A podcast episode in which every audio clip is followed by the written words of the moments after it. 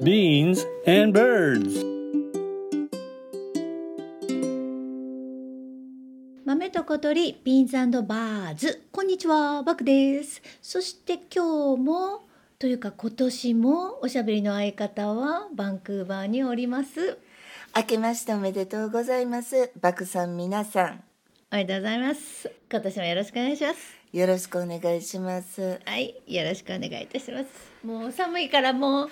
ほんまにあのバクさんずっとここ最近、ええ忍者ええ。タートルみたいな、あのダウンのベストをね常に着ておられますね。もうなんか体と一体化してるから、まあでも寒くてもお正月というのはまあなかなか風情があってよろしいもんでございます。すね。うん。はい、あの去年のまあ年の初めに何を言ってたか私たちは豆と小鳥をずっとやってるので、はい記録されてるわけですよそうですそうね。です。覚えてはりますか？覚えてますよまだ去年やしなんぼ同じこと何回も言う言うても覚えてますよ抱負も覚えてる何言うてはりました？本をか？読む、あ、そうで図書館に行くとかね。うん、バクも私も決めてんな、抱負どうでしどうでした？去年一年。私ね目指してたところの3割ぐらいしか読めなかったけど、でも図書館通いも復活したし、携帯わざと遠いところに置いて本読む時間も確保できたのは良かったと思ってんね素晴らしい。バク先生は。私はあかんよ。あかんな。あ あかんかったな結果になりましたね。そうなん。でもな心入れ替えるわ。やっぱりあの本読んでる方が心の調子がいいで、そっかそっかそっか。心が潤う感じがするのでそっかそっか。バクさんもあの鎌倉の滝にでもふんどしだけでこう打たれて頑張ってください今年は。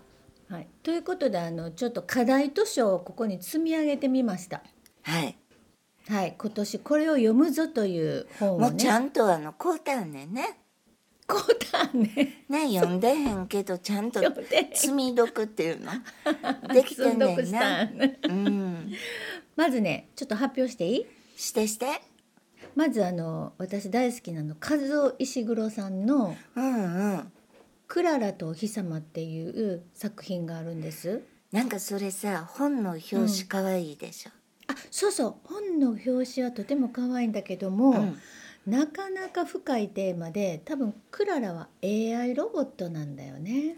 あの石黒さん AI とかアンドロイドとか多分うんうん。おお好きいうか割とよくテーマに選ばはんのかな、そうですよね。この人類のこの先についてやっぱり思いがあるんじゃないでしょうかね。うん。それでこのあの方がノーベル文学賞を取らはった、こう私を離さないでっていうやつあるやん、はいはいはい。Never Let Me Go っていうやつで、うんこれは私のうちの子が学校で教材で使ってたらしく。ほいで終わった後多分ママちゃんこれ好きやと思う言うて貸してくれてん、だから英語で読んでん。そんな難しくないねん。高校生の子が教材で使うからもう衝撃的でぶっ飛びましたわ、うんね。なんかぶっ飛ぶよねこれ。確かに確かに。いや私恋愛もんやと思って読んでん だから余計びっくりして。私を話さないでやもんな。恋愛やと思うよ。そうやねん。好きや惚れたっていう話を思って、うんうん。あのだから多分この「クララとお日様」結構読んではる人って、感想がちょろちょろちょろちょろ、SNS で拝見しましたけどうん。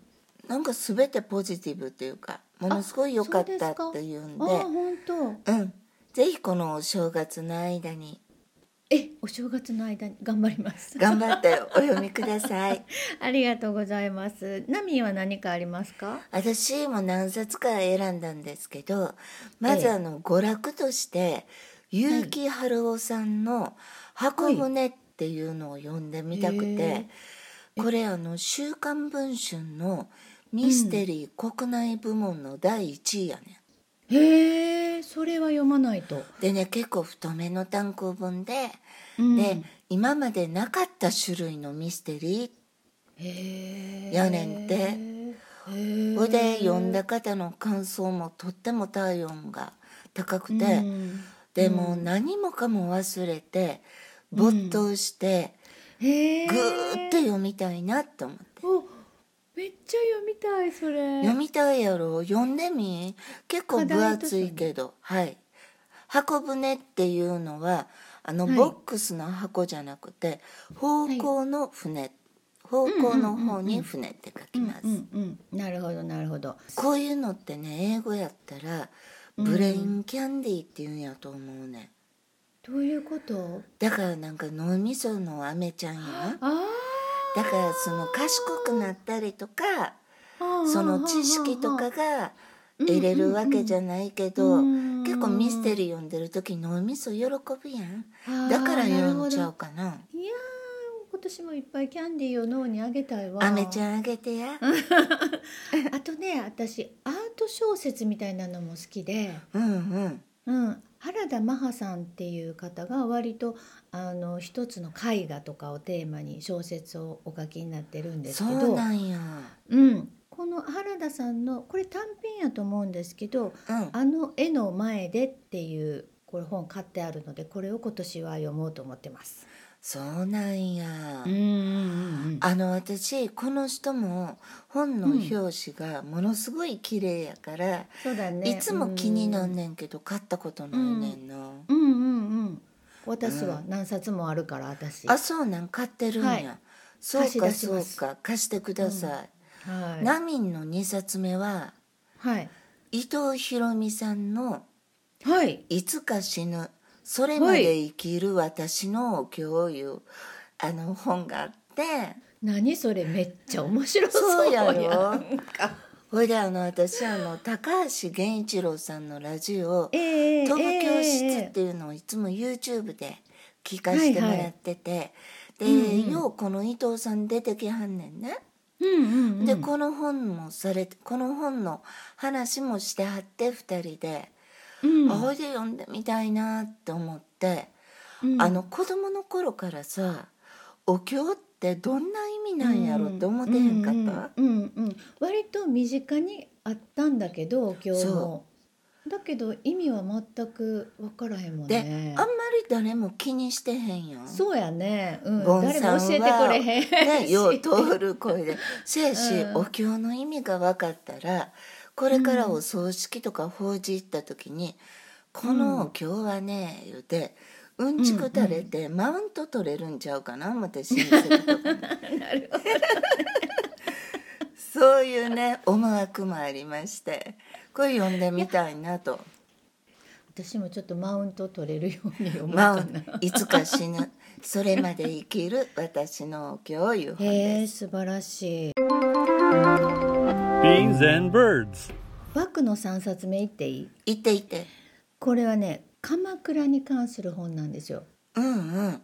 うん、で、えっと、去年 NHK の大河ドラマがあの鎌倉がね舞台だったので。鎌倉13人あの仲間たち。惜しいな惜しいほとんど合ってる。ほとんど合ってるけど惜しい鎌倉殿の13人やってんけど。あ近かったね。あ近かったね。惜しかったね。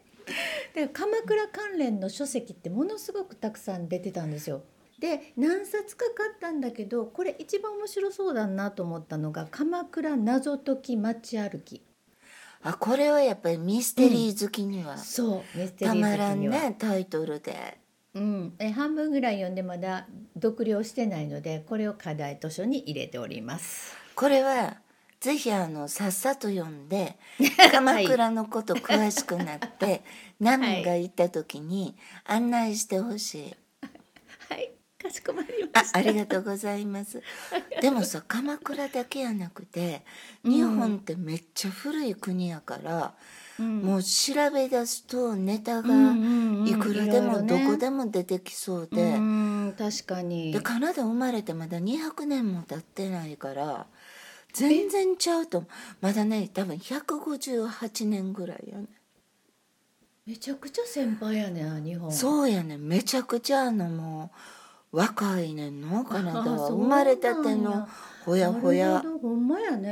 うん。ん。あのねナミンの3冊目はそんなカナダを舞台に書かれた小説で、うん。で豆と小鳥のツイッターのアイコンのイラストを描いてくれはった川野さんの息子さん、はい。川野太郎さんが翻訳しはった、ハワード・ノーマンという方が作家の「ノーザン・ライツ」これ読んでみたいのよ。あのねノーザンライツってね英語やったらオーロラのことをノーザンライツって言うねん、そうなんや。オーロラって誰も言わへんねん。へえでこれはカナダを舞台にした作品で、前からずっと読んでみたいと思ってて、こないだ帰った時買おう思てんけど体調悪くて買われんかったね、本屋にも行けず。これ今年は拝読したいです。そうやな。そうですね。うん。やっぱりその土地土地行く場所のあのこう知識というかは知りたいなって思うんやけど私、来年主人が定年を迎えますので、えっと、来年以降主人とヨーロッパに毎年い行きたいねって言ってるんです。行きなはれ行きなはれ行きなはれで、えっと、やっぱりその場所の歴史とかねそうやで絶対知っといた方がいいと思って今あのまずフランスからと思って教養としてのフランス史の読み方っていうね分厚い本があるんですよ。これなんかちょっと難しそうなタイトルやで。難しそう。大丈夫かバクさん、うんどうやろう大変かもしれへんでもまだフランスがフランスでなかった頃のお話から始まるみたいで。フランスってフランスになる前何やったん？何やったんやろ？ガイガリア戦記とか読まなあかんのかな？ちょっとわからんけどそうなん。そっから始まるえら。いから本格的な。そうちょっと本格的なにチャレンジしようと思っています。そうやな、ん。眠れない夜にもいいかも。よく眠寝れてまうわ、でもねね。こういう下調べって絶対、うん。旅行より深い経験にしてくれると思うし、うん。ほんで簡単な言葉もうん。覚えていった方が楽しくなるかも、うん私あの若い時にヨーロッパ行ってさ、うん。たくさん教会とか行ってんけど、うん。全くバックグラウンドの知識がないから、うんうんうん綺麗やなぐらいしか思われへんのよな。な。それが残念で、うん。次に行く時は簡単な知識でも、うん。絶対分かってから行きたいなと、うんほいで真似しみたいやけど、ほう。ちらも来年から、ううん。あの毎年一つの国をうん。ゆっくり巡る旅をうん。おっちゃんとしたいと思って私たちはまず、うん。あの予定してたのに行かれへんかったコロナで、うん。メキシコを攻めたいと思います、そっかそっか行くって言っててね。行けなかったんだもんね。コロナであかんかったからね、いいね。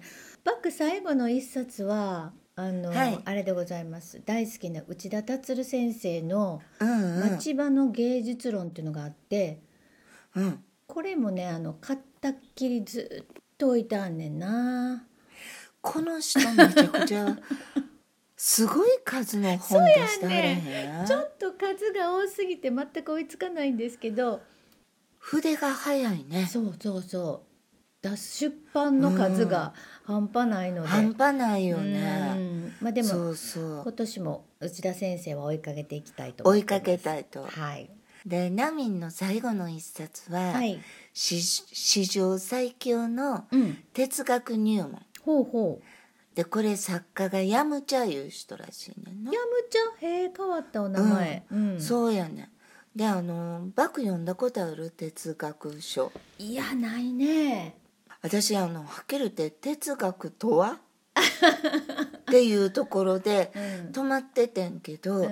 結構その特にその SNS で、うん。あの哲学についていろいろこうやり取りをすることがありまして、うん。さしてもらう。まあ私が一方的に教えてもらってんねんけどほいでちょっと興味が出て、うんうん。YouTube で哲学書を簡単にうん。解説してくれてるチャンネルとか見てんねん。うんうんほしたら結局人としてどう生きるかみたいな学問みたいやね。ほいでこれはや読んどいた方がうん。ええんちゃうかな思ってたって、うん。例えばソクラテスとかうん。プラトンとかも、うんうん。アホほど昔の人やで、そやけどいまだに残ってるって聞いてへんねんで。